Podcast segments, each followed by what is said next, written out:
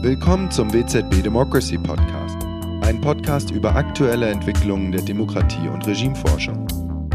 In jeder Folge diskutieren wir mit einem oder mehreren Wissenschaftlern und Wissenschaftlerinnen aktuelle Erkenntnisse aus der Forschung und erörtern deren Relevanz. Der WZB Democracy Podcast ist ein Projekt der Abteilung Demokratie und Demokratisierung des Wissenschaftszentrums Berlin für Sozialforschung. In dieser Folge des WZB Democracy Podcasts spreche ich mit Kevin Köhler und Janis Grimm über das kürzlich bei Sage erschienene Buch Safer Field Research in the Social Sciences, welches die beiden gemeinsam mit Ellen Last und Isabel Schierenbeck von der Universität Göteborg verfasst haben. In dem Buch geht es darum, wie Sozialwissenschaftlerinnen sichere Feldforschung betreiben können und was genau dabei zu beachten ist. Jannis Grimm ist Protestforscher am Institut für Protest- und Bewegungsforschung in Berlin, wo er ein Forschungskolloquium zu sozialer Mobilisierung koordiniert. Gleichzeitig forscht er an der Arbeitsstelle Politik im Maghreb, Maschrek und Golf der Freien Universität Berlin zu staatlicher Repression und politischer Gewalt gegen soziale Bewegungen in Nordafrika. Kevin Köhler ist Assistant Professor an der Universität Leiden und forscht dort zu zivil-militärischen Beziehungen und autoritärer Herrschaft in der arabischen Welt. Lieber Kevin, lieber Jannis, schön, dass ihr heute bei uns seid. Vielen Dank für die Einladung. Ja, schön, dass wir da sind. Wir beschäftigen uns in dieser Episode, wie gesagt, primär mit dem Thema Feldforschung, genauer gesagt Feldforschungssicherheit für Sozialwissenschaftlerinnen.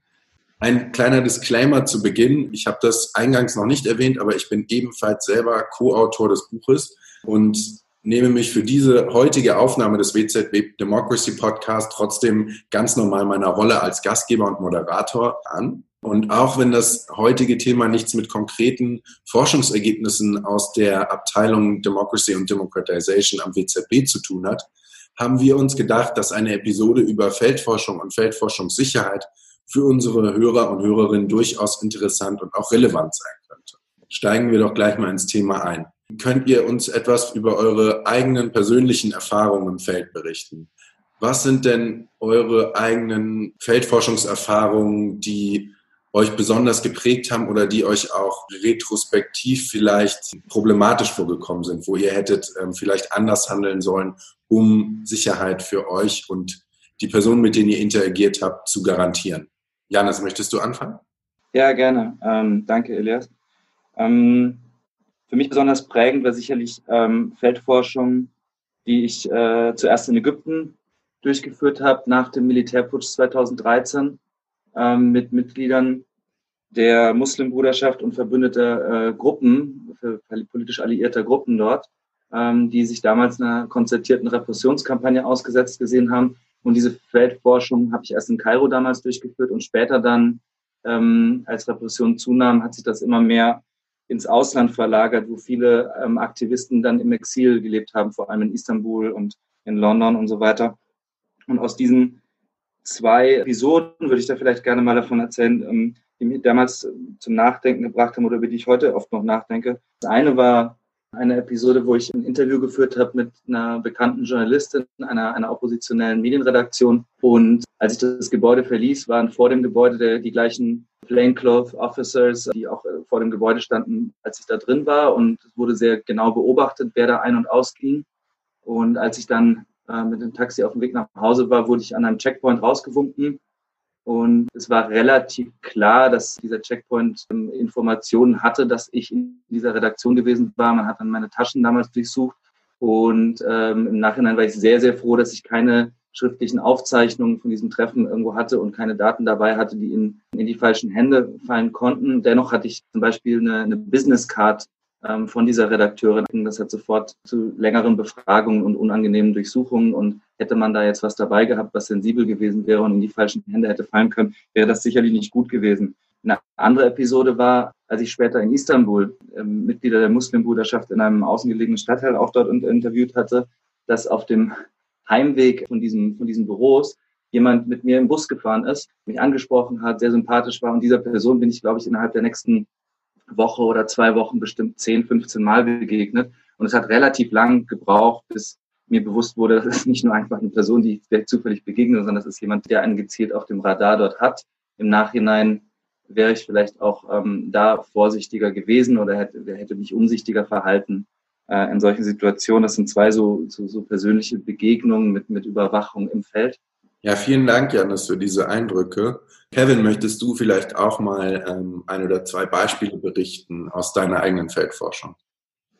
Ja, äh, danke. Also wie wahrscheinlich für viele Kollegen, Kolleginnen und Kollegen war meine erste Feldforschung mehr Abenteuer zumindest als strukturierte und durchgeplante Datenerhebung. Ich denke auch durchaus, dass solche Erfahrungen wichtig sind, vor allem in der Frühphase von einer akademischen Karriere, vor allem deswegen, weil man später einfach, äh, wenn man erstmal einen Job hat und Lehrverpflichtungen und das ganze Zeug einfach diese Möglichkeit gar nicht mehr so hat, ohne ein direktes, nicht nur Erkenntnis, sondern auch Verwertungsinteresse ins Feld zu gehen und wirklich einfach mal zu gucken, wie Sachen funktionieren und was so, was so los ist. Also das, ich wollte das einfach nur einleitend kurz sagen, weil ich äh, nicht den Eindruck erwecken will, dass es wirklich darum geht, hier Feldforschung so formalisiert und strukturiert wie möglich zu machen. Solche Erfahrungen sind durchaus wichtig.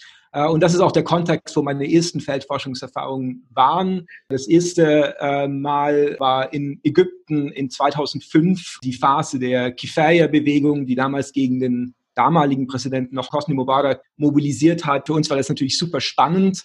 Äh, was ich jetzt heute anders machen würde, wäre ganz einfach. Also ich würde sicherlich nicht mehr naiv zu einer Demonstration gehen, da mitlaufen und nebenher irgendwelche Aktivisten äh, interviewen. Das äh, haben wir damals gemacht. Das äh, ist im Rückblick haarsträubend. Ähm, wir haben uns aber ganz schlicht keine Gedanken gemacht darüber, wie wir möglicherweise unsere Interviewpartner in Gefahr bringen äh, durch äh, diese Art von, ich sag mal, teilnehmender Beobachtung. Und wir haben uns auch schlicht keine Gedanken darüber gemacht, wie unsere eigene Sicherheit dabei, dabei aussieht. Die Annahme galt damals ja noch, ähm, naja, ein europäischer Pass äh, schützt. Ähm, und die Annahme ist natürlich spätestens seit dem Fall von Giulio Regeni auch äh, obsolet.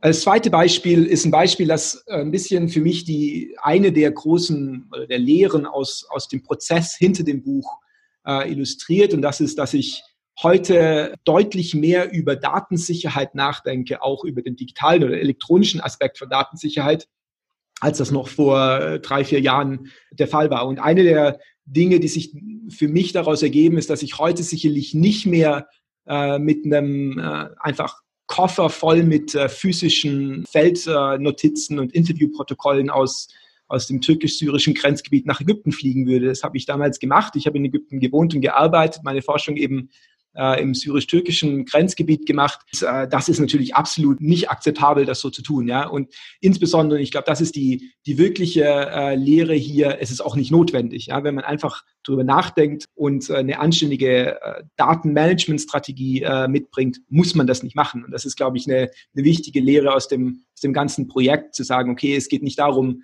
bestimmte Arten von Feldforschung einzuschränken, sondern es geht einfach darum nachzudenken, wie man diese Art von Feldforschung besser machen kann und wie man Risiko managen kann. Danke ähm, euch beiden für diese Erfahrung. Kevin, du hast das Stichwort bereits geliefert in deinem letzten Beitrag. Insofern würde ich jetzt gerne noch mal konkreter auf das Buch zu sprechen kommen. Janis, vielleicht fangen wir mit dir an. Könntest du uns erzählen, warum ihr dieses Buch geschrieben habt und wie das Buch zustande gekommen ist?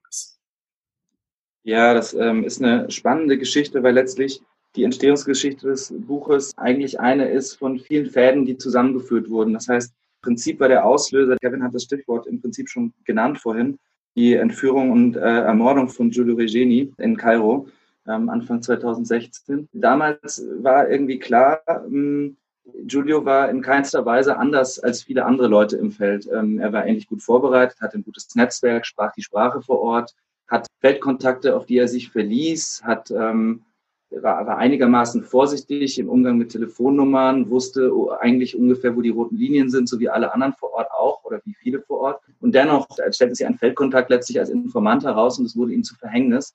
Und viele ForscherInnen vor Ort fanden sich auf einmal in der Situation, dass sie äh, über Nacht sozusagen versuchten, ihre eigenen Daten in Sicherheit zu bringen, äh, zu gucken, okay, äh, wie kann ich mich selber schützen? Bin ich, sind wir vielleicht die Nächsten? Was kann passieren?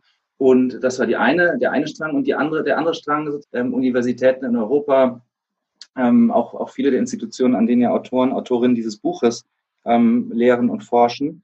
Ähm, als Reaktion auf die Ermordung von Giulio Regini ähm, entweder Feldforschung in ähm, Blickgebiete oder eben autoritäre Regime wie das ägyptische entweder komplett einschränken oder unterbunden haben oder eben besonders äh, strenge Auflagen sozusagen für die Genehmigung solcher Feldforschung erlassen haben. Konsequenz davon war, war das, was ähm, Francesco Strazzali ähm, eine, eine Versicherheitlichung von Feldforschung letztlich, äh, letztlich genannt hat. Das heißt, Feldforschung wurde immer mehr durch so eine Sicherheitsbrille verstanden. Gleichzeitig gab es aber wenig Tools und, und Lehrbücher, Handreichungen etc. für die einzelnen individuellen Forscherinnen und Forscher, wie man eigentlich sich selber besser schützen kann und wie man sich äh, sicherer vorbereiten kann auf so eine Feldforschung. Also es, es mangelte einfach ähm, ganz offensichtlich an Handreichungen, an einem Wiki für Forscher, ForscherInnen. Alles, was es gab, waren Handbücher für ähm, Journalistinnen, Journalisten, NGO-Worker, aber eben wenig, was speziell auf Forscher ähm, und Forscherinnen zugeschnitten war. Und das, das war eine Lücke, die wir im Prinzip ja damals identifiziert haben. Das, da kamen verschiedene Kollegen, Kolleginnen eben zusammen, die Bedarf dort gesehen haben. Und das kondensierte sich dann eben um die Idee, dass man ähm, einerseits ein bisschen darauf hinwirken muss, dass auf institutioneller Ebene da mehr passiert, dass man sich da eben konzertiert darüber Gedanken macht an großen europäischen Institutionen, wie man Studierende besser darauf vorbereiten kann, wie man strukturell besser darauf hinwirken kann, dass ForscherInnen sicherer forschen können und gleichzeitig aber eben auch die Realisierung, dass ähm, der individuelle, individuelle einzelne Wissenschaftler, die individuelle Wissenschaftlerin nicht darauf warten können, dass die Uni sozusagen die Methodenkurse in place bringt, sondern wir müssen so lange selber was tun. Und ähm, die, die Idee war dadurch eben geboren, dass wir jetzt ein Handbuch schreiben, der Einbezug sehr vieler Menschen mit, mit Feldforschungserfahrung, das dann eine konkrete Handreichung eben bieten kann in so einem Kontext und, und ähm, so eine Art Self-Help-Book letztlich. Die ganze Frage ist natürlich äh, deswegen insbesondere relevant, weil, wie du sagst, wir sind äh, alle feldforschungsaktive Forscher. Wir können nicht warten, bis unsere Universitäten irgendwelche Prozesse entwickeln, die äh, sichere Feldforschung ermöglichen, insbesondere weil, und ich glaube, das ist auch eine, eine Lehre aus, aus diesem ganzen Projekt, äh, ich glaube nicht, dass es tatsächlich einen Prozess gibt, der sichere Feldforschung tatsächlich äh, garantieren könnte. Ja, es gibt natürlich Prozesse, die es einfacher machen, die die die Hürden niedriger machen. Aber der ganze Prozess äh, baut natürlich schon darauf, dass erstmal die die Wahrnehmung da ist und die Erkenntnis da ist bei Forschern, äh, aber auch natürlich bei ihren Institutionen, dass es dieses Problem gibt. Und ich glaube, das ist auch eine Funktion von dem Buch, einfach diese Diskussion anzustoßen und äh, einfach darauf hinzuweisen, dass diese Schwierigkeiten da sind. Damit gibst du mir auch schon das perfekte Stichwort für die nächste Frage. Was äh, sollte oder muss man bei der Planung von Feldforschung als äh, Wissenschaftler, Wissenschaftlerin beachten? Ja, ähm, ich würde mal sagen, aus, äh, aus einer Sicherheitsperspektive ist in der Vorbereitungsphase der Begriff von Risk Assessment oder Risikoabschätzung äh, zentral. Feldforschung ist immer ein Prozess, in dem Daten generiert werden, Informationen generiert werden durch verschiedene Formen von direkter Interaktion mit einem bestimmten sozialen, politischen, auch historischen äh, Kontext im Feld eben. Ja, in dem äh, Kontext ist es eben absolut zentral, dieses Umfeld, dieses Feld zu verstehen, bevor man dorthin geht. Das ist für Akademiker glaube ich, relativ äh, selbstverständlich. Ja, wir haben ja einen bestimmten Grund, warum wir ein bestimmtes Feld auswählen. Normalerweise ist das irgendein akademischer Grund.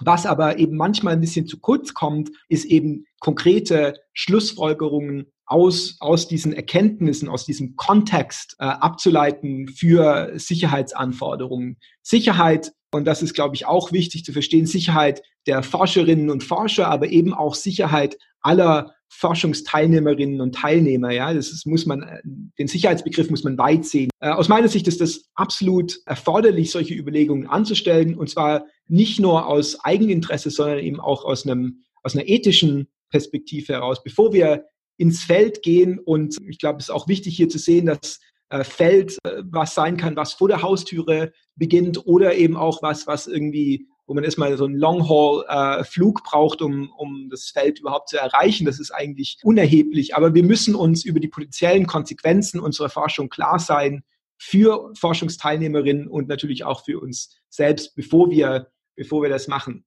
Und im Buch beschreiben wir im Prinzip ein Verfahren, das abgeleitet ist von, von Feldhandbüchern für Journalisten, NGO-Workers, für Leute im UN-System und so weiter, das eben bestimmte äh, Schritte enthält, wie man äh, den Kontext analysiert, wie man äh, sich Gedanken macht über Akteure, die möglicherweise unglücklich sein könnten mit, äh, mit Forschungsvorhaben und so weiter. Äh, und das ist im Prinzip das, äh, so ein Verfahren, das wir vorschlagen als Vorbereitung auf, auf konkrete Feldforschungsprojekte.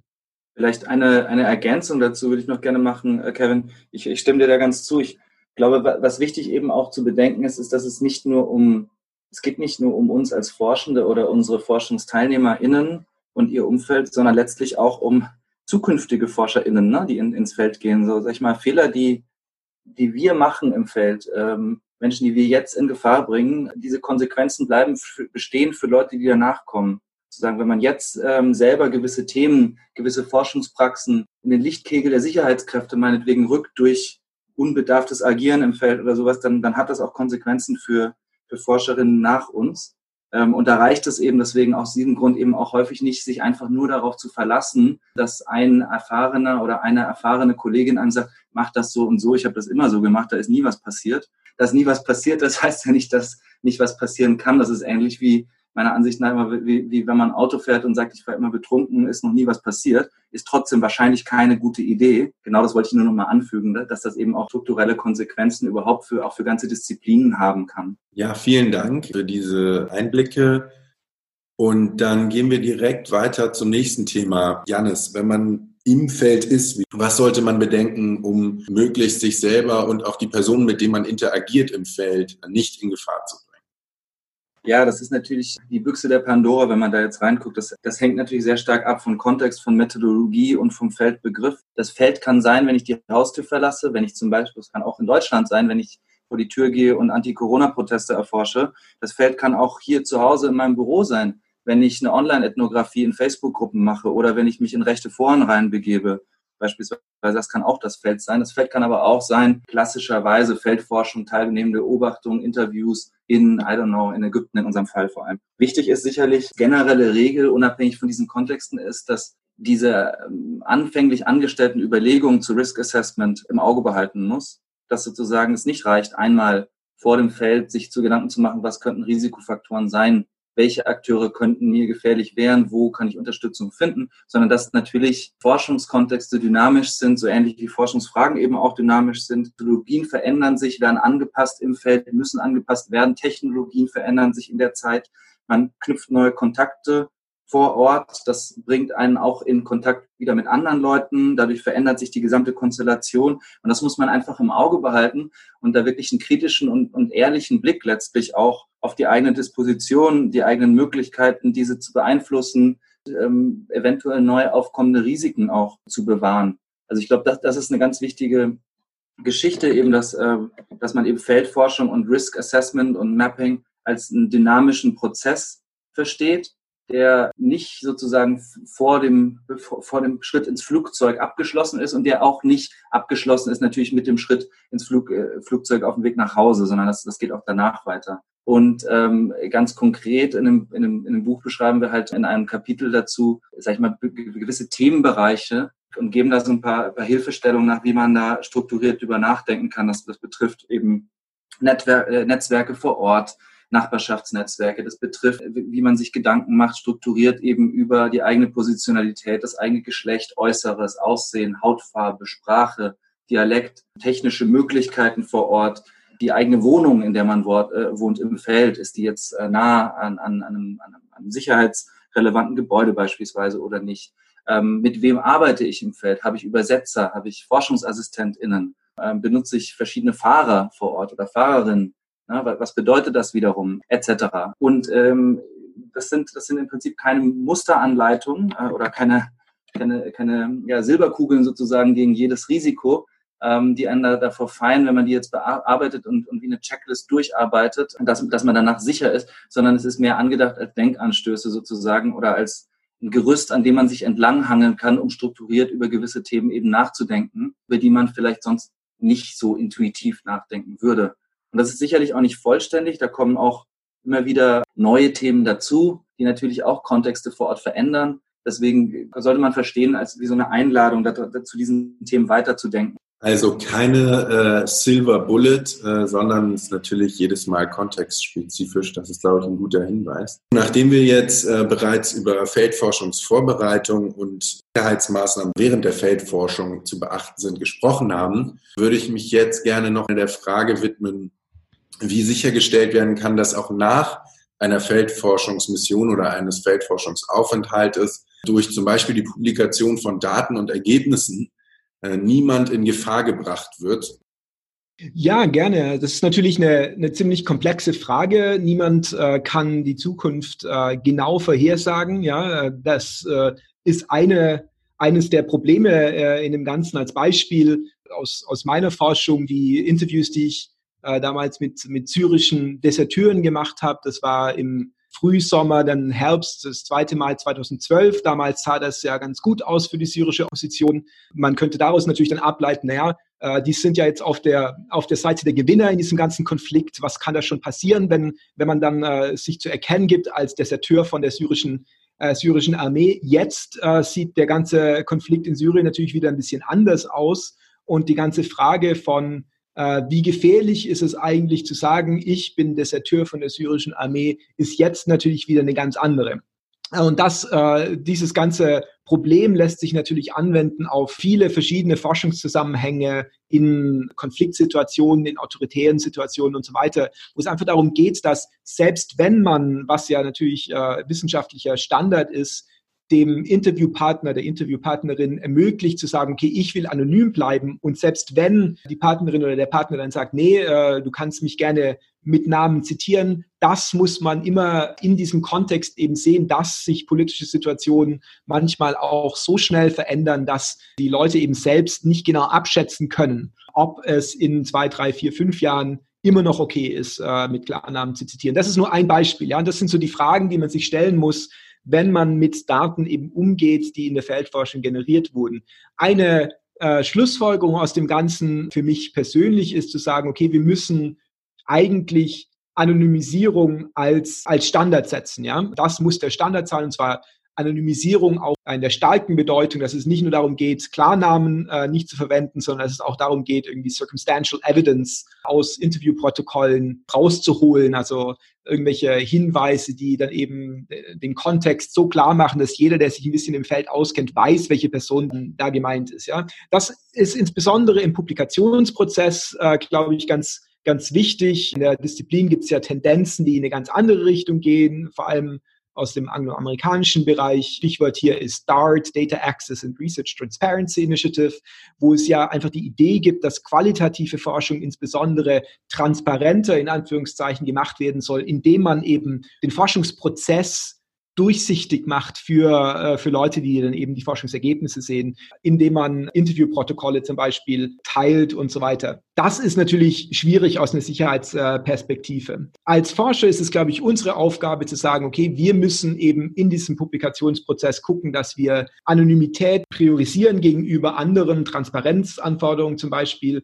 und in anderen Rollen, die wir haben als, als Wissenschaftler, Begutachter, von, von Veröffentlichungen zum Beispiel oder Betreuer von wissenschaftlichen Arbeiten, muss, da muss man eben auch gucken, dass man Anforderungen so formuliert, dass sie kompatibel sind mit Sicherheitsanforderungen. Äh, ja. Ich kann nicht auf der einen Seite Feldforschungssicherheit äh, thematisieren und auf der anderen Seite sagen, ja, aber es muss alles komplett transparent sein und ich muss genau wissen, wann du mit wem wo gesprochen hast. Das passt nicht zusammen. Da ist, glaube ich, auch wichtig, das zu sehen und in der Disziplin auch so ein bisschen die, die Wahrnehmung dafür zu schärfen, dass es diese, diese Schwierigkeiten gibt und dass es eben nicht nur um wissenschaftliche Prinzipien von, von Transparenz und Reproduzierbarkeit geht, sondern eben auch und äh, aus meiner Sicht in erster Linie um die Sicherheit äh, der Leute, die, die uns die Informationen geben.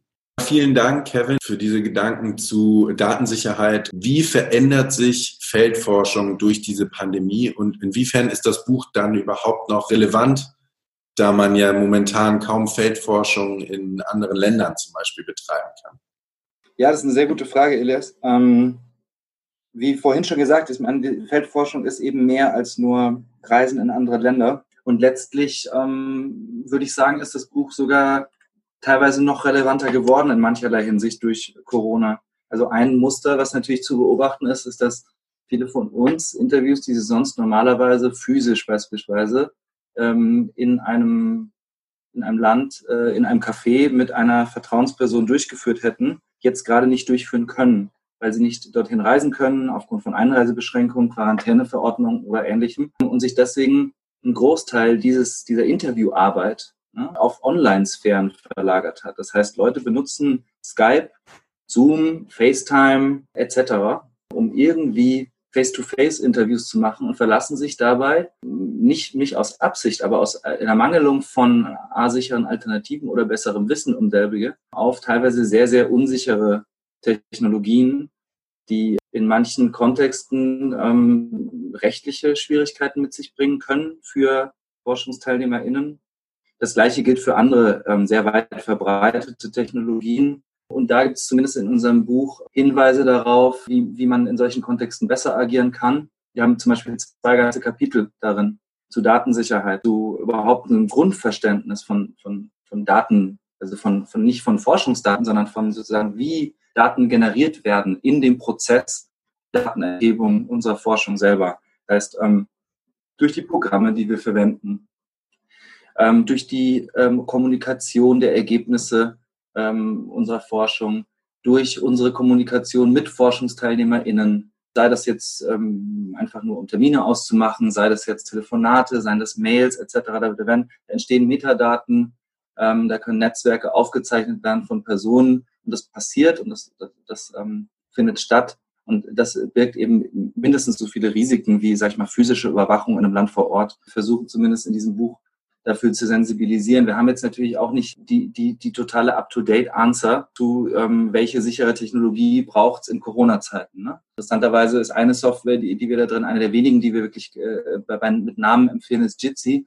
Ähm, und das ist ja auch eine wirklich, die sich jetzt einen Namen gemacht hat als relativ sichere Alternative in Corona-Zeiten. Aber zumindest, was wir in dem Buch machen, ist, wir geben Hinweise darauf, wo Leute sich über informieren können darüber, welche Software sie verwenden könnten, beispielsweise, beziehungsweise wie sie die Risiken, die aus technologischen Mitteln, die sie nutzen, ergeben, besser einschätzen können ne? und, und, und, und, wo sie dafür dazu irgendwie verlässliche Informationen erhalten. Ich bin da immer ganz stolz drauf. Ich finde das eigentlich super, dass bei diesem, bei diesem Kapitel, gerade bei diesen Datensicherheitskapiteln halt eben auch nicht nur klassische SozialwissenschaftlerInnen mitgewirkt haben, sondern da sind eben Co-Autorinnen dabei, die bei, beim Tor-Projekt mitgearbeitet haben, bei Data Active bei, und, und, und da sind eben Datensicherheitstrainer dabei und quasi Techies, die, die dazu eben einen ganz anderen Zugang haben und die, die wir in dem Buch, mit deren Hilfe wir es im Buch geschafft haben, sozusagen diese, diese sehr technische und, und häufig nerdige Sprache, sage ich mal, ähm, runterzubrechen und zu übersetzen sozusagen in Worte, die eben auch zugänglich sind für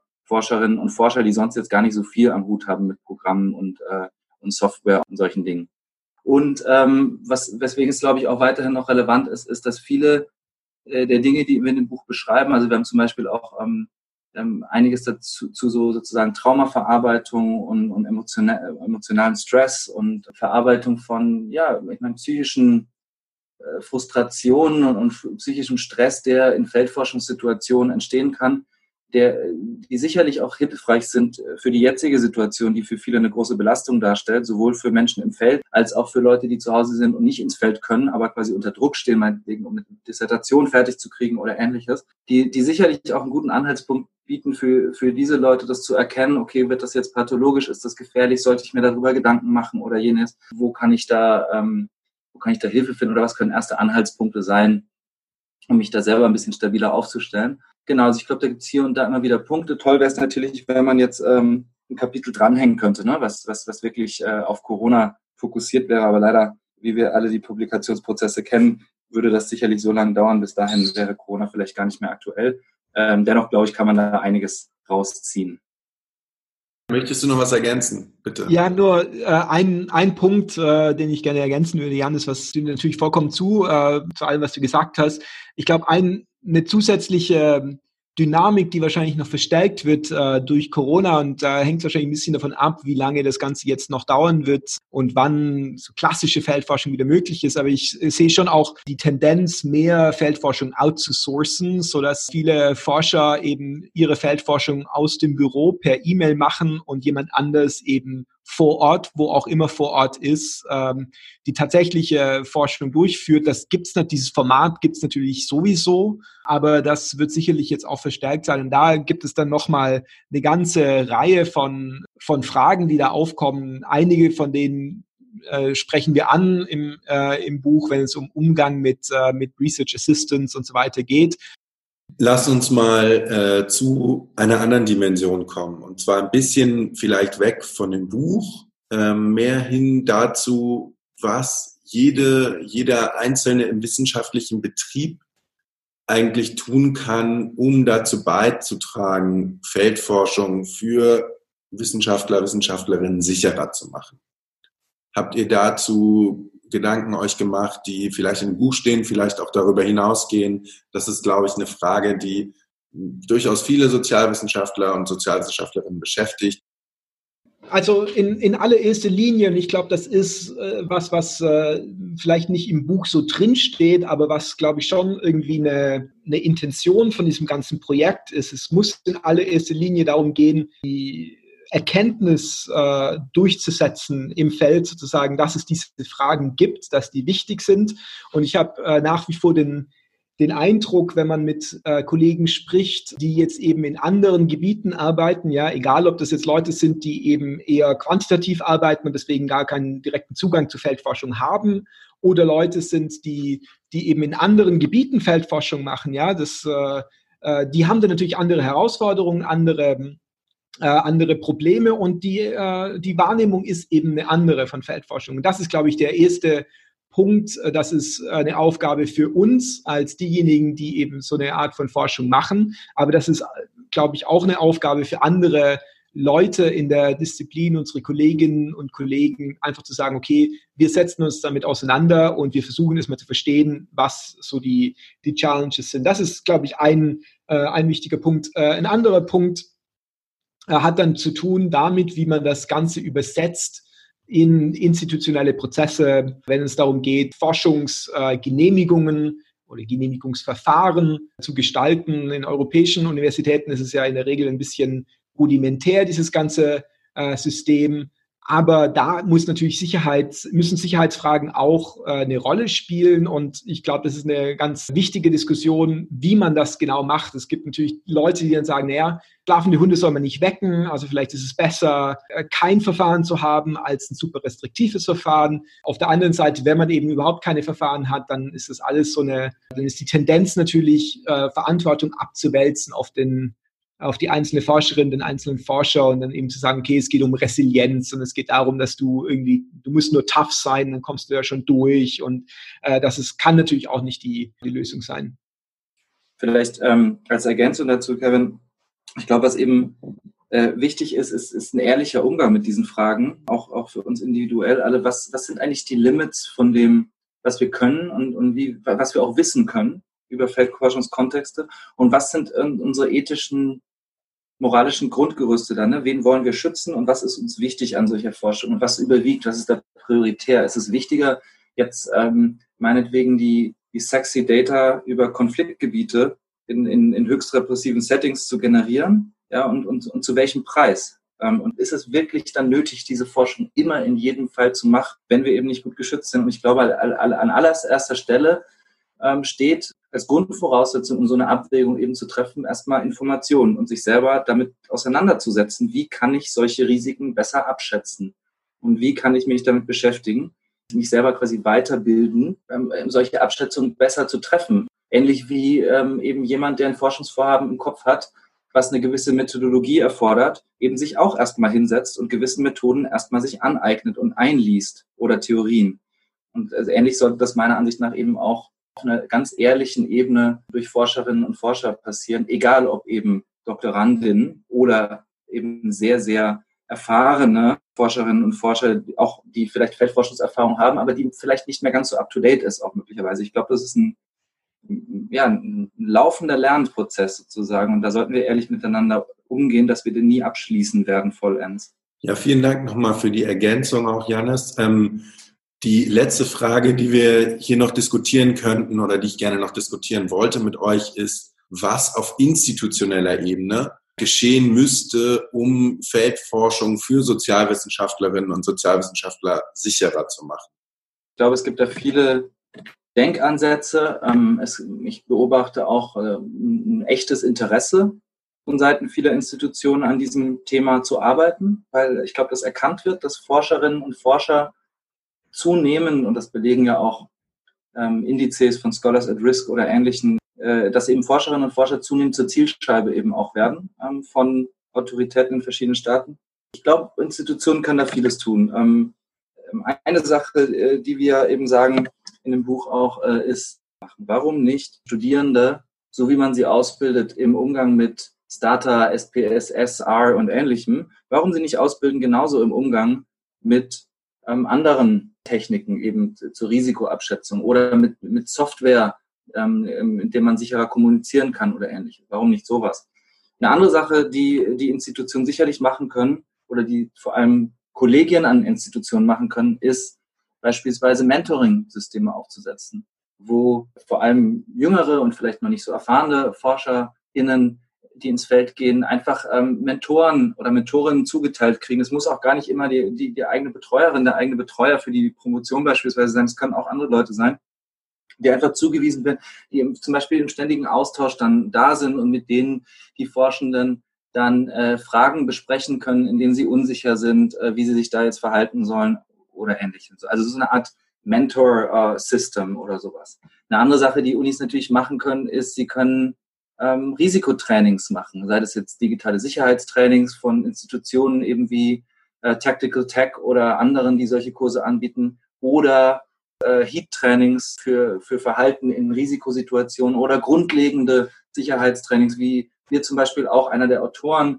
dieses Buches, einer der Co-Autoren, Sylvain Lefebvre, ist, ist äh, Mitglied bei Protect International beispielsweise, die solche, die, die solche Trainings anbieten. Das sind, das sind zum Beispiel solche Möglichkeiten. Eine andere Möglichkeit auch wäre, dass Unis oder Forschungsinstitutionen In-house-Kapazitäten selber aufbauen. Also beispielsweise so, wie man halt ein IT-Department hat, dass man ähm, auch irgendwo eine Stelle schafft, der oder die sich mit solchen Themen beschäftigt und eben guckt ähm, auf Anträge für Feldforschung oder ähnliches. Also ich glaube, da gibt es relativ viel, was man tun kann. Wir, wir stoßen da nur einige Punkte in dem, in dem Buch an. Ja, und was wir eben gesehen haben, ist, ähm, dass es jenseits dieser ganzen institutionellen Antworten darauf, eben was, was wahnsinnig wichtig ist und was wir eben versucht haben, durch dieses kollaborative Projekt eben auch zu machen, ist eine Art Community Building zu betreiben. Das heißt, Forscherinnen und Forscher, wissenschaftlich äh, arbeitende Personen, äh, Journalistinnen, Journalisten, NGO-Worker und äh, Data Freaks sozusagen, die sich mit diesen Themen von Repression von Forschenden im Feld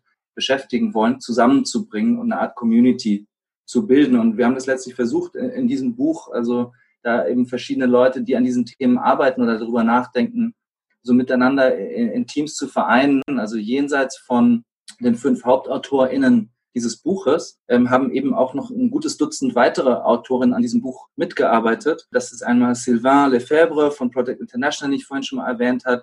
Dann hatten wir Francesco Strazzari, der ist äh, Prof an der Uni Santa Anna, Emma Beals, eine Konfliktjournalistin, Osama Diab, ein äh, Human Rights Worker ähm, aus Ägypten, Florian Kostal von der Freien Universität.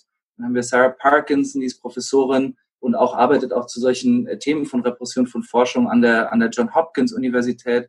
Wir haben Postdocs dabei wie, wie Mara Refkin von der Yale Uni und Doktoranden wie Daniel Masterson von der Stanford Uni, Morana Miljanovic, eine ja, Cyberaktivistin und Hackerin letztlich war dabei, Vasilis Vervedis, der, der beim Tor-Projekt daran arbeitet, Internet und Kommunikation sicherer zu machen. Kersti Wissenbach ist dabei, die ist Protestforscherin und bei Data Active.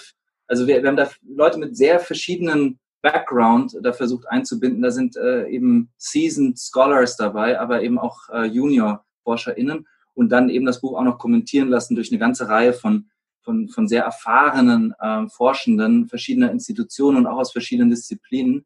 Und zumindest würde ich sagen, ist dadurch zumindest so ein erster Grundstein gelegt von Forschenden, ähm, die sich mit solchen Themen eben beschäftigen.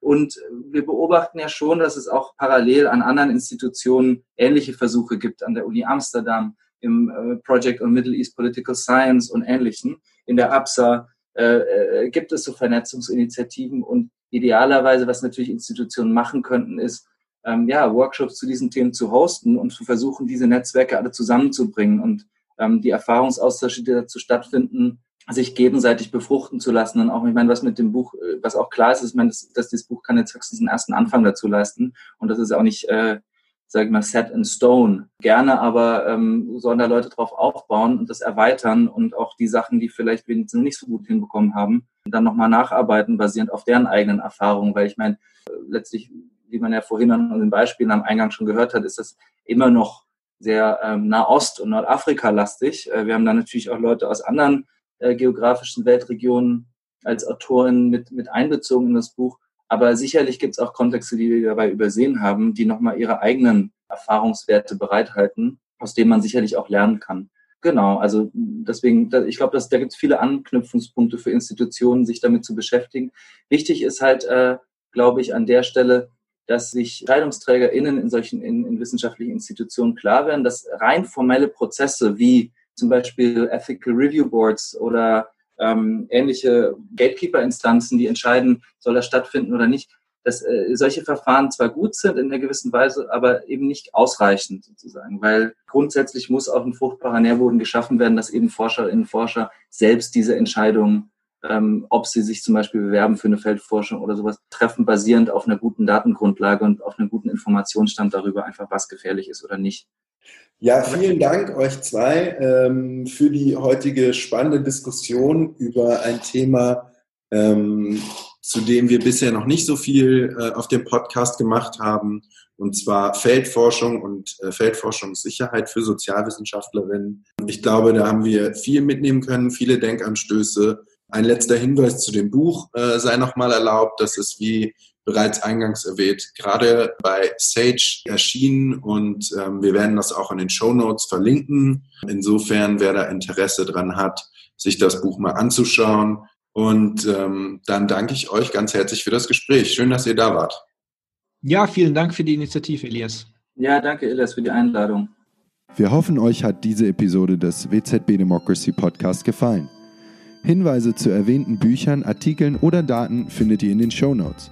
Falls ihr nicht bis zur nächsten Podcast-Folge warten wollt, checkt doch unseren WZB Democracy Blog unter democracy.blog.wzb.eu.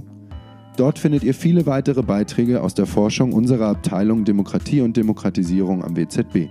Für mehr Informationen zum WZB und der Abteilung als solches besucht auch die Webseite des WZB unter www.wzb.eu.